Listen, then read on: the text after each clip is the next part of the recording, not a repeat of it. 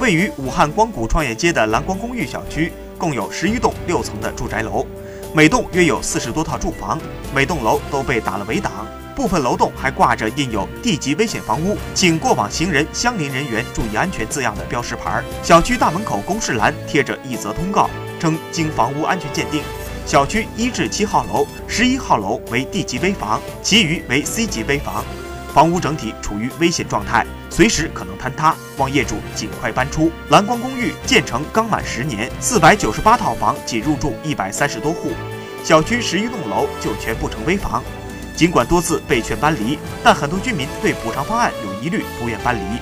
居民表示，房屋在建设时就已经存在质量问题，希望职能部门介入调查。